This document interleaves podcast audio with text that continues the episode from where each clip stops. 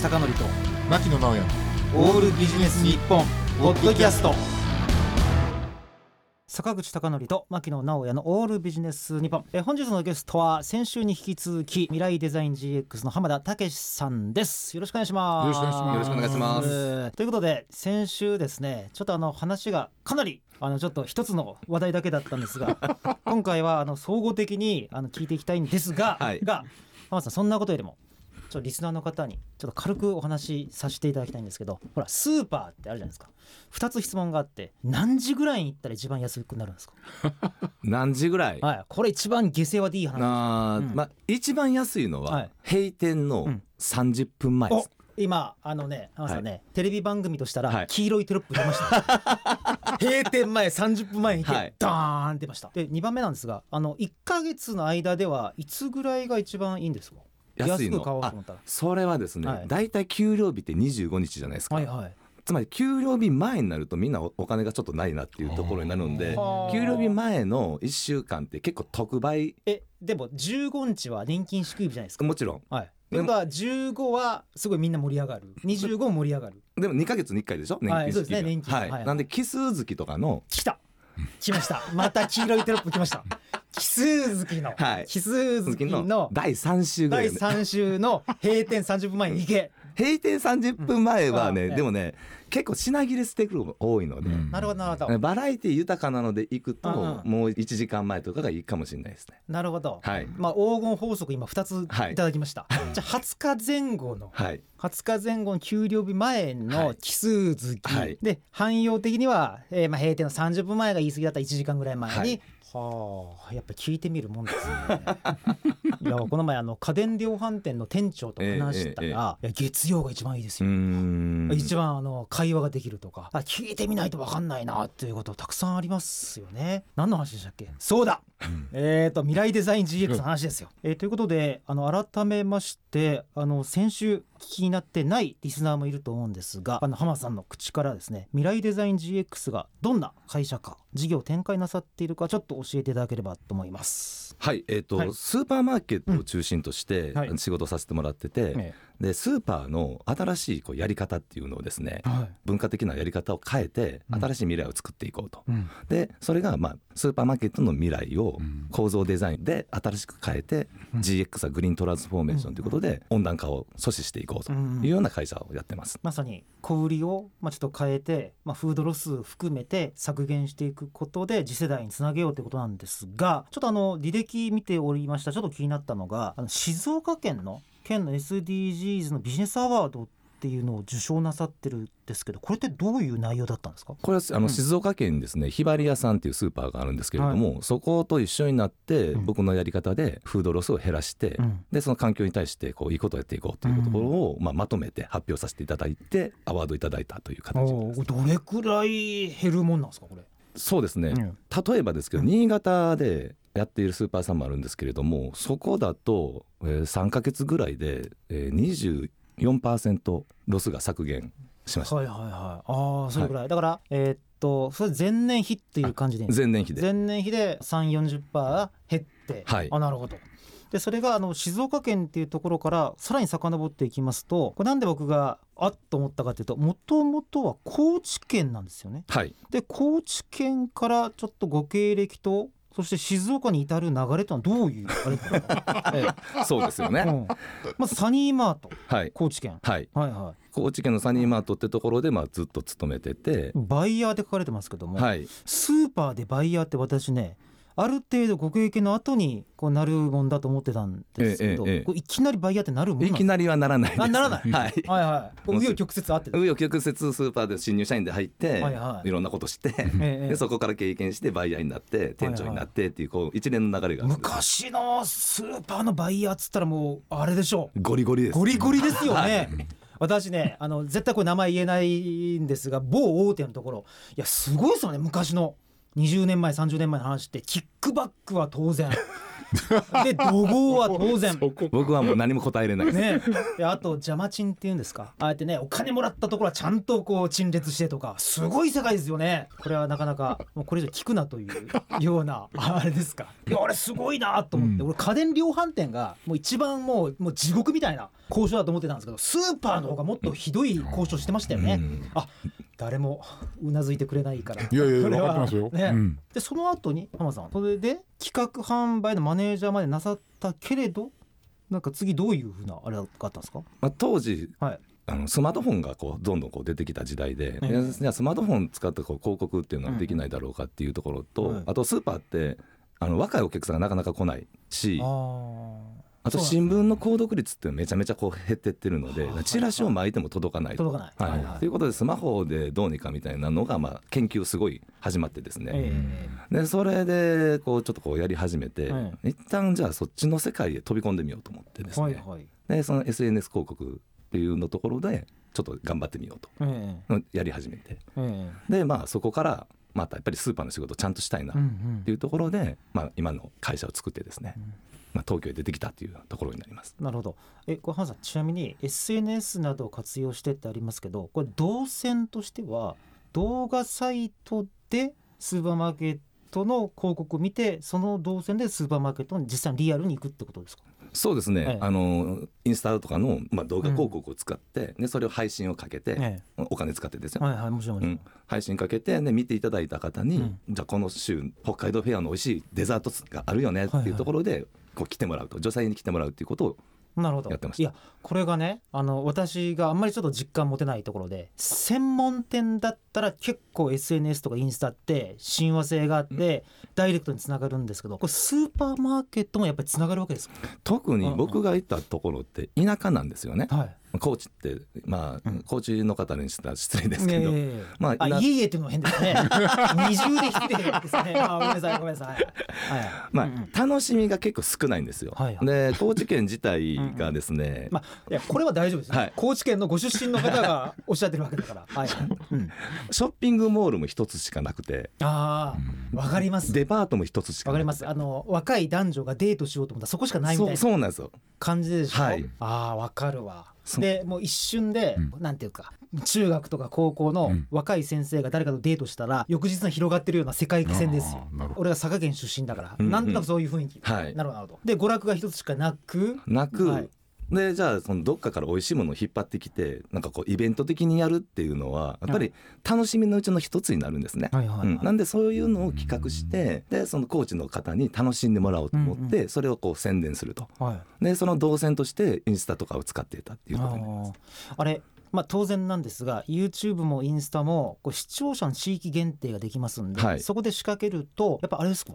ちょっとこれなかなか言いづらいかもしれませんけどチラシ巻くよりかは SNS の方が CPO が高いんですか？CPO と言い方しないんですね。来店までだから、うん。その場合ってやっぱりあの効果はそっちの方が高いわけですか？さ高くなるんじゃないかなと思っていいろいろ実験はしていたんですね。なるほど、うん、実験はしてたんですけどでもやっぱりまだチラシとうん。特にコーチとかだとテレビ CM とかも打ちやすいところなのではあ。テレビ CM とチラシっていう方がまだ効果的な反則になってるのかなって感じです。えそれはあれですか？チラシだったらすごい分かりやすいですけどもインスタとか YouTube だったら本当にそれを見てきたかったて計測できないっていうのはあるんですか？やろうと思えばできるんですけど、はい。その GPS とか使いながら。ああそこまでやって、はい。はいはい。とかそのあのコンバージョン率みたいなの出てくはくるんですけれども、それがじゃあうん。本当に見てきたのかたまたま出た端末が、あー。あ広告が出た端末が来たのかはもうちょっと分かんないですよね。ああそうですね、はい。えでもあの分かんないって言っちゃったらあれですもんね。そうなんです。仕事にならないですよなね。んでその数字を出しながら、ねえまあ、とはいえ数字上がってきてくるので、まあ、こんくらい来てるかもしれないですよね、うん。うんうん数字上がってますよねっていうところでその継続っていう形でやっていく。でそこで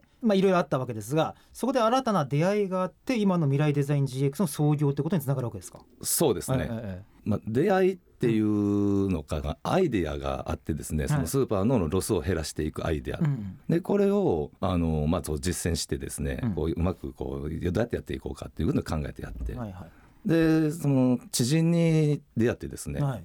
そのやり方をもっと自分のやりやすいようにもっとこのスーパーにとって意義のあるようなものに組み替えて、うん。自分でやったらいいんじゃないっていうふうに、まあ、言っていただいた知人にですねあの声をかけてくれて、うん。じゃあそこと一緒にやろうかっていうことであの今新しい会社を作ったと。その浜田さんさらに具体的に言うとあれですよね。先週もちょっとお聞きしましたけども例えば売れ残りをさらにこうなんていうか廃棄をものすごく減らすとか、はい。ちょっと工夫で買い物自体を楽しくすることによって、まあちょっとこれ言葉どう言えばいいんですか？できるだけ賞味期限が近いやつから買ってもらうっていいんですかね？あそうですね。の言い方で、はい。をずっと工夫なさっていたってことですよね。そうです。でそこでなんですけどもこの未来デザイン GX で先週例えばシールを貼ってなんか子供たちにガチャをしてもらうとかありましたがその他あのほらなんであの高知で活躍していた浜田さんが静岡、うん。並びに東京でそれを試してみたいっていう気持ちってどこら辺から湧き上がってきたんですか？そうですね、うん。まあ僕今年で50なんですけど、はい。まあ48で上京してくるというとんでもないあいえいえいえ。あ子供も嫁も全部高知に残してきてるんですけど。あそそれは不倫気をつけた方がいいですよ まあ、絶対ない。どっちの意味だろう？どっちの意味だろう？どっちの意味だろう、奥様の意味なのかご本人の意味なのか。はいはい。で、まあ、と東京出てきた理由はですね、高知からどっか行こうと思っても便がめちゃくちゃ悪くてですね。やはり、まあ、東京からだとどこにでもすぐ行けれると。うん。で行ってみようと思ってまず東京に来たんですけどええ。お金はないのでええ。持ってきたのが、えー、とノートパソコンと寝袋この2つだけではあ。来てで安いカプセルホテルとかを転々としながら、はいはい。時にはちょっと事務所のそばで 寝させてもらったりとか。ああ、うん。そうです。そうなんですよ。あのこのねちょっと今からは非常にセンシティブな質問なんですが、は私15年前だったかな。15年前にめちゃくちゃ成功してるコンサルの先輩、まあ、M さんとしておきましょう、で M さんが一言こう言ったんですね。金持ちになるためにはどうすればいいか。金持ちをコンサルすることだと。で成功するためにどうすればいいか。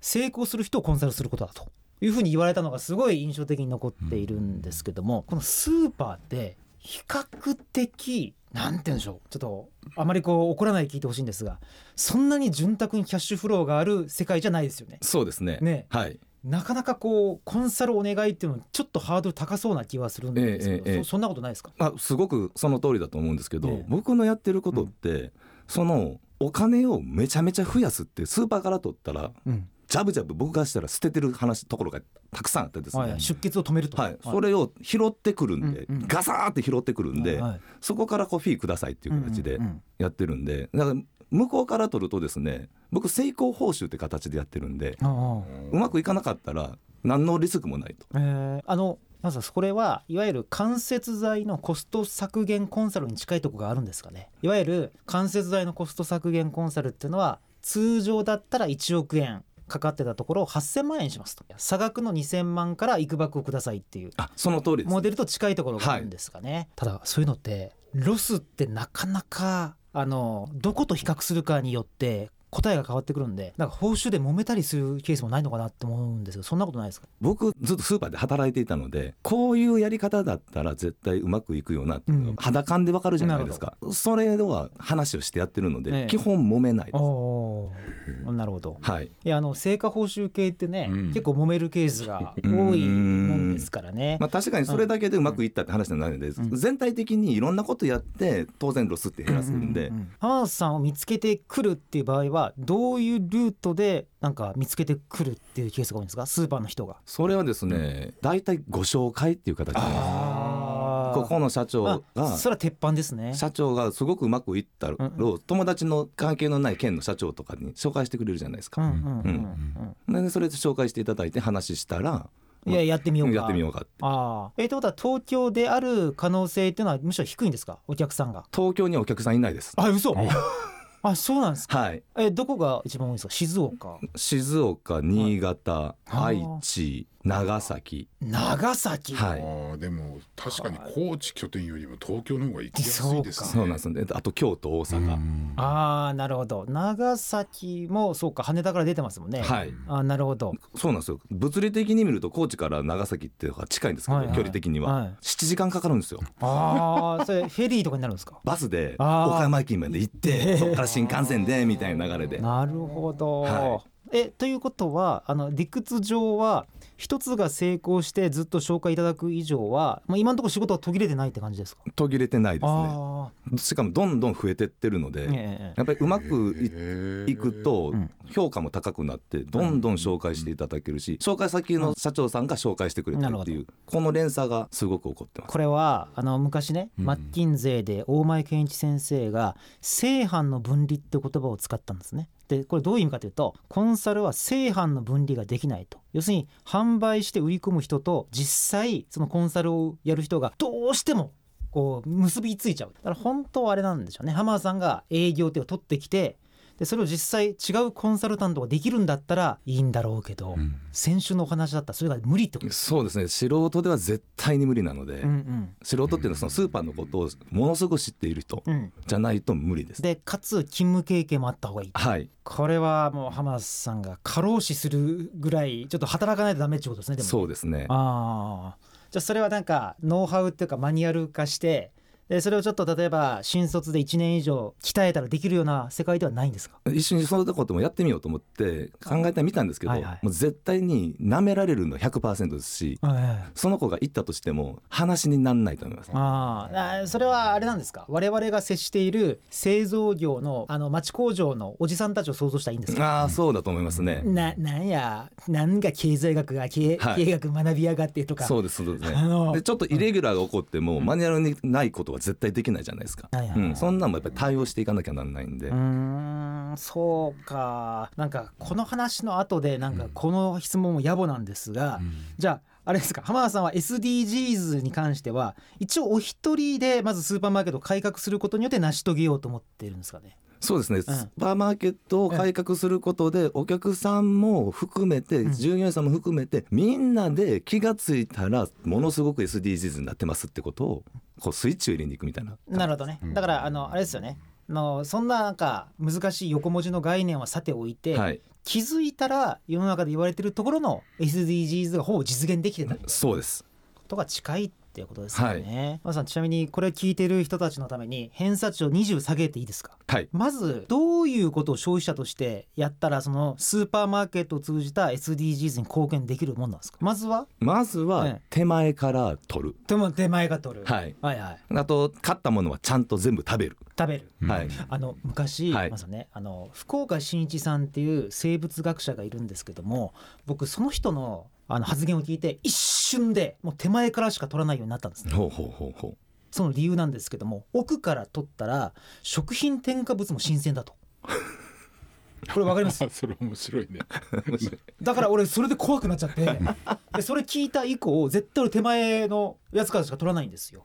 そうかと。食品添加物も新鮮って言われたらなかなか奥から取りたくないなと思って。でまず一つ目。手前から、はい。であと二番目が、えー、とちゃんと残さず。う。残さず料理西洋というですね、はそうか。それはあれなんですか？買い物行く前に例えば冷蔵庫の写真撮るとかでいいんですか？そうですね、まあ、うんやっぱりそのへ自分の家の在庫管理っていうのはしっかりとやって、うんで不要なものはちゃんと買うようにするとか、うんあとご飯食べてからスーパーに行ってください。あああ次来ましたねまた黄色いテロップ出ましたあ。ね、スーパー行くときには食事後に行け。はいなるほど。まあでも大抵ね前でしょうけどね。そうなんですよねん。腹ペコで言っちゃうとついつい買うじゃないですか。なるほどはい。これでも難しい問題はらんでますよね。うん。とはいえ80年代のスーパーは比較的無駄なものを買わせることによって収益を伸ばしてきた側面ももちろんはい。あるわけでそこはどう折り合いをつけたらいいんですか？まあスーパー側としてはペコペコにできてもらってうん。余計なもの買ってもらいたいですよね。あーね。やっぱそれが一番なんはいですか、そうか。とはいえまあなんとかうん。それだけではスーパーマーケットも風評的に良くないしそうですね。やっぱりいいところをこう折り合いをこうつけようとするなんですかねそこのいいところ見つけようとする、まあ、段階なんですかね。うん、そうだと思いますね。なるほどでもあの純粋に日本ってやりすぎなところあるでしょ、は明らかに賞味期限がまだ残っているのになんとか今業界が頑張ってますけどちょっと捨てすぎなとこありません？いや本当そうですねね。全然美味しく食べられるのに。ねえ、はい。だそこら辺はなまあこう言うとあれだけど消費者の一人一人の意識を変えていく必要があるってことですかね。うんうんそうですね。ねえそうですかでちなみにあのそろそろ時間なんですけども浜田さん今後あの会社の展開とかあるいは今後どういうことやっていきたいとかいう含めたらどういうことをなんか予定なさってるんですか？そうですね、うん。まあ起用してちょうど1年なんでこの1年も本当にこう必死で全速力で、はい。あの走り切って、うんうんでだいぶお客さんも出てききてくれたのではいはい。でこの次の1年はですねその、まあ、ブランディングをしながらこの「カビタベ」っていうあの活動をですね、より多くの方にこう知っていただくようなことにこう投資をしていきたいなはいとは思っております。いはい。あで具体的な投資っていうのは、えっとまあ、広告というかそういう意味うんです、うんまあ、その反則というか、うんうん。まあ、そういうものをしながら、はい。そのエリアでこう展開していきたいなと。でうん。例えばじゃあこのやり方が日本中に広がるとですね日本中のスーパーの方がやっていただけるようになると、当然良くなるので日本が良くなるはずなんですよ。うん。でこのやり方って日本のスーパーってアメリカから輸入されてやってきてるので、じゃあアメリカでもできるんじゃないかと。なるほど。で例えばアメリカにウォールマートっていう世界最大のチェーンがあるんですけれども例えばそこでやるとですね、地球規模の食品ロスをですねコーチのアイデアで、一気にこう拡大できるようにしたいんじゃないないかなと、そういうことをこうやっていきたいなと思ってます。だから例えばスーパーとか小売店の人々のあの80年代の電気とか見ると必ずアメリカに勉強しに行ってますよね、セブンイレブンしかり。でそれが自動車産業のように逆に日本側から逆輸出することによってアメリカとか世界を変えれるんじゃないかはい、なるほど。すごい今大きないい話ですね、もしかしたらソフトパワーっていうのは製造業だけじゃなくて小売りにも広がっていくかもしれないんで、うううんそうか。そこでやっとつながったわけですね。会社名の、えっと未来デザインのさらに GX はい。なるほど。ここにつながったということでいい話ですね。はい。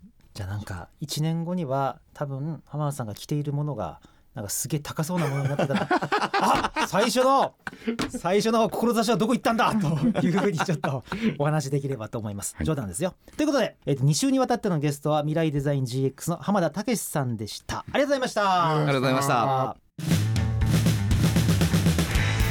坂口孝則と牧野直哉の「オールビジネス日本ポッドキャスト今回はここまで。次回もお楽しみに